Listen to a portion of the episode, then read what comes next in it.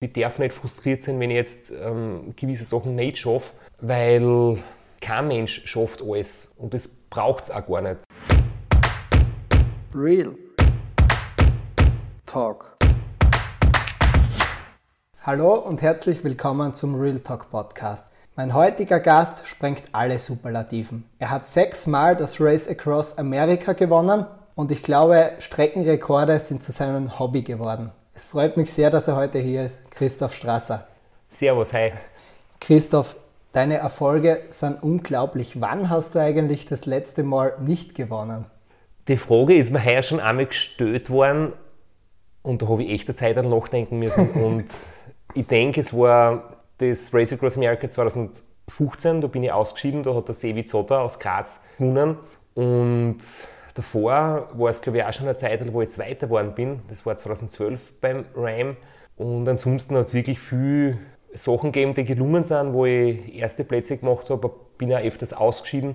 Ja, und das ist schon für mich selbst auch wirklich unglaublich. Also immer wenn ich mir, ähm, ich bin jetzt nicht so auf meine eigenen Erfolge fixiert, aber wenn mir das dann so vor Augen geführt wird, muss ich sagen, boah, es ist echt eigentlich arg, ja. Hast du jemals das Gefühl gehabt, ich bin unschlagbar? Sicher nicht bewusst. Ich tendiere eher dazu, dass ich manchmal zu bescheiden bin oder, oder fast ein bisschen tief staple. Mittlerweile bin ich selbstbewusst genug, dass ich vor dem Rennen sagen kann, ich möchte gewinnen und mein Ziel ist der erste Platz. Aber ähm, ich merke dann schon, unterbewusst wahrscheinlich ist es so, dass wenn jetzt jemand anderer vor mir liegt und wenn ich auf Platz 2, 3 oder 4 bin, dass das in mir etwas tut und dass ich da einfach wirklich zum dran knappern habe dass das irgendwas ist, was sich nicht gut anfühlt. Es kommt aber bei so ganz langen Wettkämpfen auch dazu, dass du halt tagelang unterwegs bist, dass du mit Schlafentzug kämpfst und dass du teilweise halt nicht mehr so richtig Herr deiner Gedanken bist. Du wirst dünnhäutig, du wirst vergesslich, du wirst ähm, launisch, du wirst oft einfach krantig und du vergisst, was du da vorher vorgenommen hast. Und jetzt weißt du natürlich, du bist nach drei Tagen nicht in Führung und das Rennen dauert noch lang, weil insgesamt bist du dann acht, neun Tage unterwegs. Das heißt, du kannst nur alles umdrehen, du kannst nur den, äh, den Rückstand aufholen, aber in dem Moment bist du einfach nach drei Tagen mit kaum Schlaf, kannst du das nicht mehr so richtig fassen. Du kannst du nicht mehr klar denken, du bist du sehr, sehr emotional. Und emotional merke ich dann schon, ich fühle mich nicht unschlagbar, wenn jemand schneller fährt wie ich, das, das beschäftigt mich. Und das ist sicher ein Teil, vielleicht ein Problem, wo ich noch selber daran arbeiten muss, dass ich da gelassener bin und lockerer, wenn wer vorne ist und soll er vorne sein und ich sollte mich da nicht so einsteigern. Jetzt hast du gesagt, du kannst dich fast nicht mehr daran erinnern, wann du das letzte Mal nicht gewonnen hast. Wie arbeitet man da noch an sich selber? Wie verbessert man sich, wenn man eigentlich sagen könnte, ja, es reicht so auch? Ich glaube, das Wichtige ist, dass es dir Spaß macht, an dir zu arbeiten. Einfach in jeder Hinsicht und abgesehen davon, ob die Ergebnisse gut oder schlecht sind. Natürlich, wenn die Ergebnisse schlecht sind und du hast was ähm, du bist Zweiter, Dritter, Vierter geworden, hast du viel Motivation, dass du sagst, ich möchte jetzt zu Viere kommen auf Platz 1, ich möchte besser sein wie die anderen. Wenn du noch am ersten Platz heimkommst von einem Rennen, ist es oft so, dass du irgendwie selbstzufrieden bist und dann kommt so eine Lochphase, du bist etwas antriebslos und genießt zwar den Erfolg, aber es, du merkst, es macht dich nicht langfristig glücklich. Es ist eine kurze Zeit, wo, da, wo das irgendwie schön ist und, und dann geht das Leben weiter wie vorher zum Glück, weil ich möchte jetzt nicht, dass irgendwie da jetzt abgehoben wäre oder sonst was, sondern mir taugt es, wenn das Leben gleich ist wie vorher, auch wenn man jetzt Race Across America gewonnen hat. Aber es muss dann halt irgendwie die Freiheit in dir sein, dass du sagst, ich möchte an der und der Schrauben noch einfach drehen und, und was verbessern und was optimieren, weil es mir einfach Spaß macht, weil es lustig ist, noch zu suchen, wo man sich noch verbessern kann. Und ich glaube, dass diese Erfolge einfach dann zustande kommen, wenn du das gern machst und Spaß dran hast, an dir zu arbeiten. Jetzt bist du da beim Race Across America neun Tage in etwa unterwegs, circa 5000 Kilometer. Was reitet einem, dass man das macht? Ich glaube, da wird manchmal sehr viel eininterpretiert. Ähm, es gibt vielleicht Menschen, die sagen, ähm, sie laufen vor etwas weg und, und unbewusst vielleicht und machen dann so so scheinbar extreme ähm, Distanzen oder so einen scheinbar extremen Sport. Vielleicht ist es für manche Ausbruch. Ähm, für mich war es eigentlich immer nur, dass ich gesagt habe, das finde ich faszinierend. Ich habe ein großes Idol gehabt aus Österreich, den Wolfgang Fasching.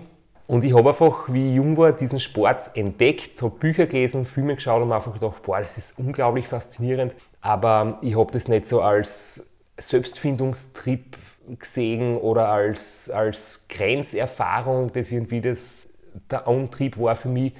Für mich ist der Antrieb einfach unglaublich faszinierendes Rennen, faszinierende Menschen, die da dabei sind, die anderen Radlfahrer, die das machen. Ähm, da haben viele natürlich eine persönliche Geschichte und einfach, es ist ein Puzzle-Spiel mit tausend Teilen und ich habe als kleines Kind schon gern Puzzle gespielt und Puzzles äh, zusammengebaut. Und ein Teil davon ist, wie halte ich das aus, 5000 Kilometer am Radl zu sitzen? Wie halte ich das aus, dass, ich, dass mir die Finger nicht einschlafen, dass mir die Nackenmuskulatur ähm, nicht ermüdet und mein Kopf nach unten hängt? Wie kann ich mich ernähren? Wie haut es mit dem Schlaf hin, mit dem Schlafentzug, äh, die Teamdynamik in der Betreuercrew? Das sind alles so viele interessante Dinge und einfach das Gesamtding ähm, fasziniert mich. Und daneben muss ich einfach sagen, es ist ein saucooler Wettkampfsport und ich mag halt Wettkampfsport schon echt gern, sie fair mit anderen zu messen, aber natürlich jeder das Ziel erreichen muss und jeder den Weg beschreiten muss und es ist schon oft das größte Ziel, einfach zu finishen. Ich bin dann trotzdem einer, der den Wettkampfgedanken irrsinnig gern mag. Was ich mich frage, was denkst du da die ganze Zeit? Neun Tage ist eine verdammt lange Zeit. Ja, äh, am besten ist, du denkst ganz wenig oder fast gar nichts. Also einerseits habe ich meine Betreuer mit. Ihr wichtigster Job ist neben dem, dass sie halt ähm, navigieren und das Auto lenken und das Ersatzmaterial ähm, mit dabei haben und die Ernährung im Auge haben, dass sie mich bei Laune halten, dass sie lustig sind, dass sie mich zum Lachen bringen, dass sie mich einfach ja, von viel Nachdenken abhalten und dass ich nicht zum Grübeln anfange. Und das, was nämlich das Blödeste ist, wenn du zu viel nachdenkst, und das ist halt eine Frage, die mich beschäftigt bei meinen Trainings, wenn ich 300 Tage im Jahr vor dem Race Across America am Radl sitze, teilweise 6, 7 Stunden am Heimtrainer im Winter, wenn es draußen schier ist und schneit. Da ist die Frage oft für mich selber, wie halte ich das aus? Das ist echt Fahrt. Sieben Stunden im Keller Radl fahren mit Intervalle und am nächsten Tag tun dir die Viers weh, wenn du aufstehst in der Früh und du weißt, heute hast du wieder sieben Stunden am Plan. Da ist halt wirklich die Frage, was denke ich mir da den ganzen Tag und wie halte ich das durch? beim Rennen, die neun Tage, die vergehen recht schnell, wenn du das Jahr vorher äh, mit, mit vielen Einsatz gemacht hast und du hast andere Radfahrer, du hast Rennfeeling, du hast elf Betreuer, die für dich da sind. Das, das ist von der, von der Monotonie her nicht so schlimm. Was mich extrem interessiert, ich mache ja selber öfters Bergläufe und genau an irgendeinem Punkt, wenn es richtig hart wird, kommen bei mir im Kopf so zwei Stimmen. Die eine sagt, du bist super unterwegs, mach weiter, aber die andere kommt und sagt, hey, was zum Teufel machst du da eigentlich? Hast du das auch so ähnlich und wenn ja, wie reagierst du drauf? Die Stimme, was machst du da eigentlich und warum tust du den Scheiß an, die habe ich im Trainingsalltag immer wieder. Da muss ich mir das dann ausmachen, da muss ich mir das überlegen Du musst ja wissen, warum mache ich das eigentlich. Das war zum Beispiel ganz extrem bei den 24 Stunden, wo ich auf der Bahn gefahren bin. Also im Velodrom, 250 Meter Strecken. Ich bin da 3700 Runden gefahren in 24 Stunden. Es tut der, der Hintern weh durch die Fliehkräfte in die Steilkurven, die Schultern. Du kannst selten aufstehen, du kannst wenig essen, trinken, weil du so gekrümmt und aerodynamisch am Radl sitzt. Und das so wirklich das waren die härtesten 24 Stunden, die ich jemals erlebt habe.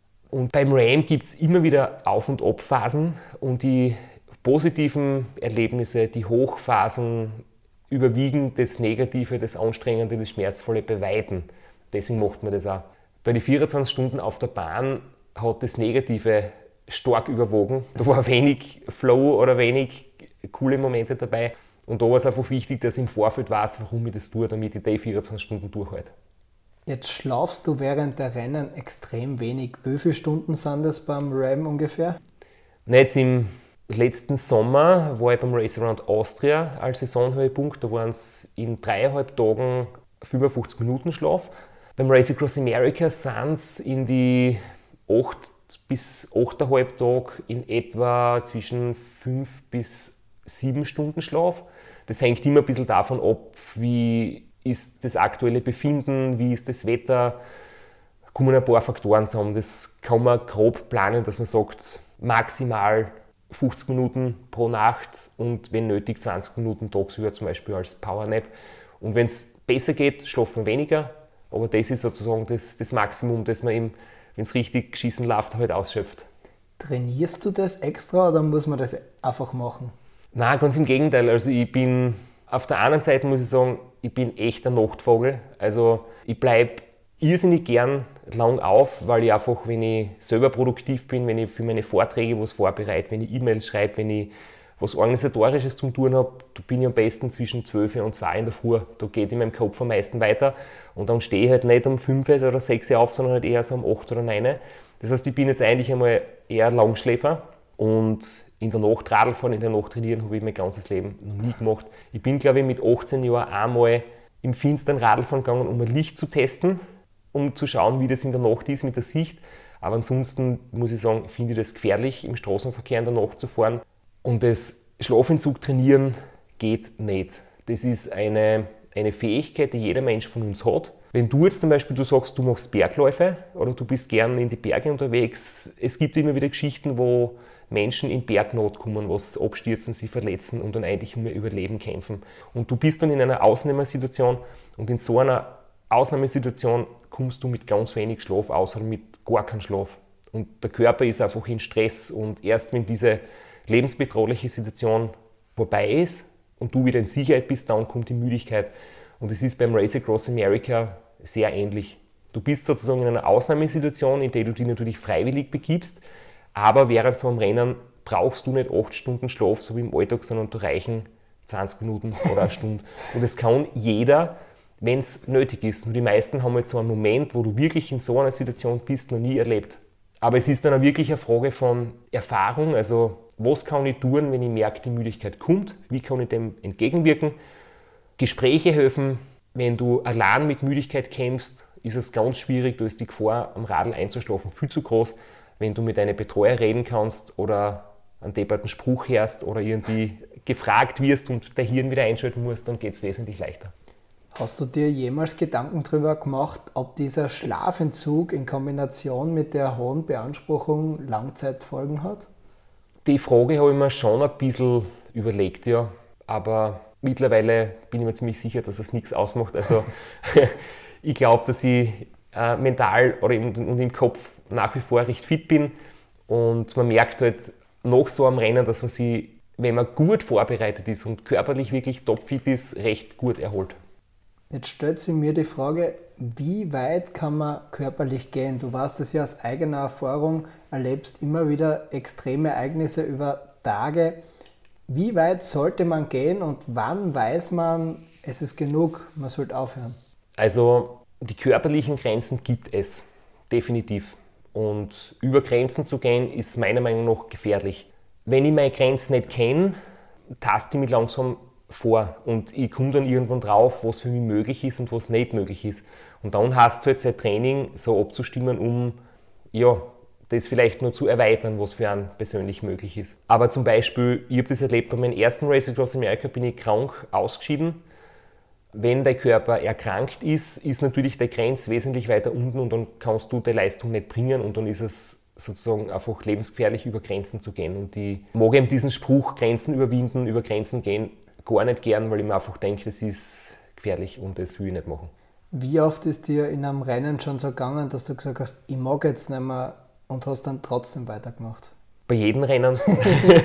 das ist ganz normal. Ähm, ich meine, bei kürzeren Sachen passiert das nicht, aber sobald der Faktor Müdigkeit und Verwirrung im Kopf dazukommt, kommt es definitiv.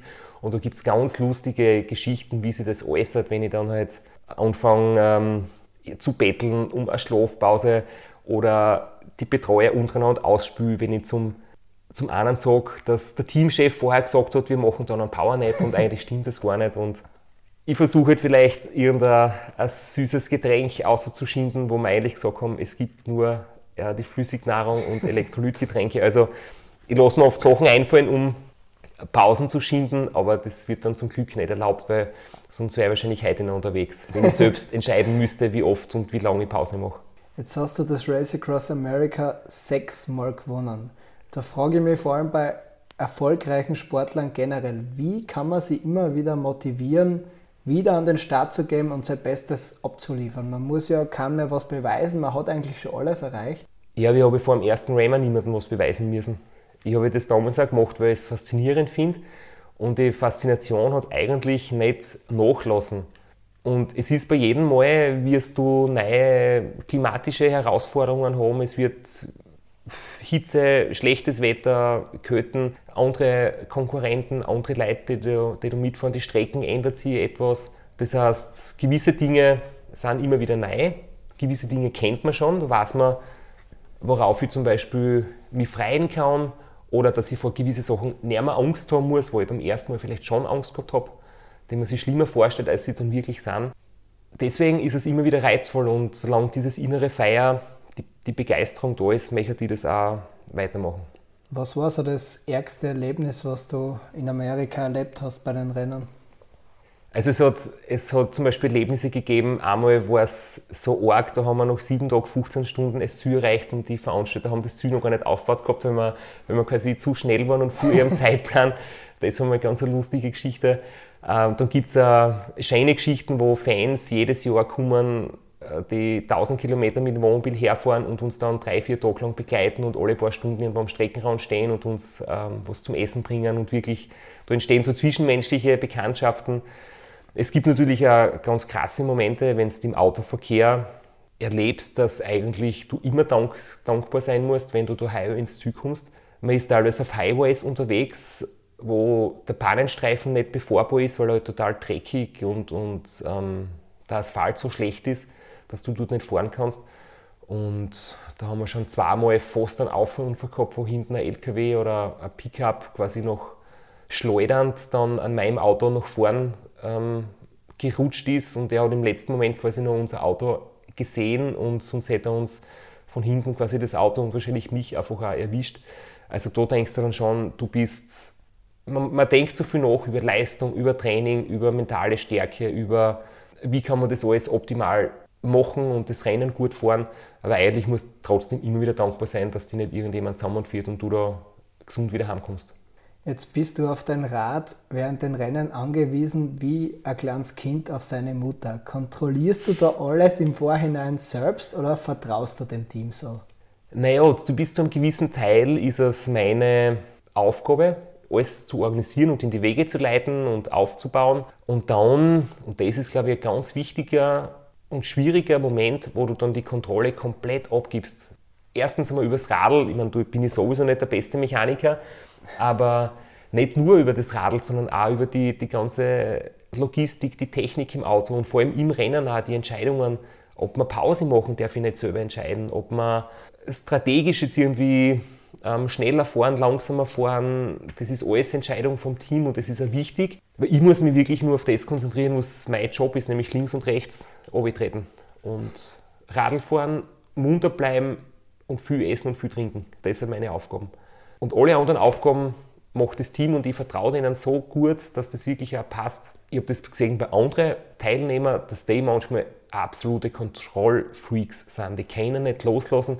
Die wollen nach fünf, sechs Tagen Radl fahren mit kaum Schlaf selber entscheiden. Und die sagen dann, ich hätte gern das zum Essen und dann essen sie das. Und wenn sie das nicht kriegen, fahren sie nicht weiter. Wie ein kleines Kind. Und dann ist es ihnen natürlich schlecht. Oder, oder sie entscheiden selber, jetzt ist Pause und danach ist Attacke. Nur wenn du jetzt Pause machst, verlierst du einfach Zeit. Und du kannst, darfst nie selber entscheiden, wann du Pause machst. Das muss immer das Team machen mit der Wetterprognose, mit den Zwischenständen, mit den anderen Fahrern, mit dem Höhenprofil, was kommt in der nächsten Zeit auf dich zu. Dann kann man Entscheidungen treffen über, den, über die Schlafpause. Das darf niemals der Fahrer selbst machen. Welche Wertigkeit würdest du dann dem Team geben? Wie wichtig ist es? 34 Prozent. Das ist deswegen so klar, weil ich habe in meinen Vorträgen das auch immer drinnen, weil oft die Frage auftaucht, Körper oder Geist, was ist wichtiger? Und ich sage dann 33 Prozent Körper, 33 Prozent Geist und 34 Prozent ist es Team, weil sie mich körperlich und geistig aufbauen können, wenn es bei mir nicht gut läuft. Und weil ein gut eingespieltes Team einfach den Unterschied ausmacht, wenn zwei Fahrer gleich gut sind, wird der gewinnen, wo die Teamdynamik am besten ist. Jetzt haltest du ja nicht nur Vorträge, sondern bist da unter die Autoren gegangen. Und der Untertitel deines Buches lautet Der Weg ist weiter als das Ziel. Welche Botschaft willst du damit vermitteln? Mir geht es in dem Buch darum, das zu vermitteln, dass es ist gut und wichtig und es wird einen Antrieb geben, Ziele zu haben, Ziele zu verfolgen. Das ist ja das, was du jeden Tag im Prinzip aufstehen lässt, wenn du weißt, was willst du heute erreichen. Aber im Endeffekt ist es dann gar nicht entscheidend, ob du das Ziel erreichst oder nicht erreichst, weil ein erreichtes Ziel macht dich kurzfristig glücklich und ein nicht erreichtes Ziel macht dich kurzfristig ähm, vielleicht traurig und danach wieder motiviert. Aber wirklich erfüllend ist es einfach, das zu machen, was man gern macht und das ist das, was dich halt wirklich auf Dauer zufrieden macht. Nicht haufenweise Ziele erreichen, sondern ja, mit sich im Einklang zu sein und mit dem, was man tut. Wenn du es in zwei Sätzen zusammenfasst, wer sollte dein Buch lesen und warum? Wir haben uns bemüht, dass es auch lustig ist mit vielen Hopperlas und, und hinter den Kulissen-Stories. Das heißt, jeder, der Sportbücher mag, was auch viele Pointen drin gibt und Leute, die sich für Persönlichkeitsentwicklung interessieren, für authentische Geschichten von scheinbaren Übermenschen, die aber in Wirklichkeit normale Menschen sind mit Stärken und Schwächen. Meine abschließende Frage. Um seine Ziele zu erreichen, braucht es kontinuierliches Training und viel Ausdauer. Und das hast du ja jahrelang bewiesen. Und es dauert extrem lang, bis sie mal erste Erfolge einstellen. Was ist wirklich wichtig, um immer dran zu bleiben und nicht kurz vorm Ziel aufzugeben? Ich glaube, Zwischenziele sind eine sehr große Hilfe, dass man sich Ziele setzt für natürlich fürs Jahr, aber auch nicht nur fürs Monat, sondern für die Wochen oder sogar vielleicht für einen Tag. Dass ich sage, an dem Tag möchte ich gerne zwei Sachen erreichen. Wenn ich es heute nicht erreiche, dann erreiche ich es morgen oder übermorgen. Aber ich habe es dann zumindest am Schirm. Und ich muss mir halt von vornherein, glaube ich, klar sein, dass ich nicht alle Ziele erreiche. Und das braucht es auch gar nicht. Wenn ich einen Teil meiner Ziele oder vielleicht eins erreiche, kann das schon so viel Auswirkungen machen und ich darf nicht frustriert sein, wenn ich jetzt ähm, gewisse Sachen nicht schaffe, weil kein Mensch schafft alles. Das wird oft nur so erzählt oder so vorgegaukelt, aber ich denke, wenn du jetzt Perfektionist bist und du willst alles perfekt schaffen, dann wird es halt ganz schwierig. Du musst halt manchmal schon auch pragmatisch sein und sagen, okay, ich habe es nicht geschafft, kann ich mir ehrlich eingestehen, muss ich nicht schönreden, muss ich nicht hinter Floskel verpacken, von wegen, ich kann nicht verlieren, sondern entweder gewinnen oder lernen. Ich kann schon mal sagen, ich habe es einfach nicht geschafft und wer andere war besser und ich muss selber an mir arbeiten. Aber nicht, wenn man Ziele nicht erreicht, sofort damit aufhören oder ganz aufgeben, sondern abhakeln. Keiner schafft alle Ziele und sie aufs nächste oder vielleicht aufs nächst Wichtige konzentrieren. Real Talk.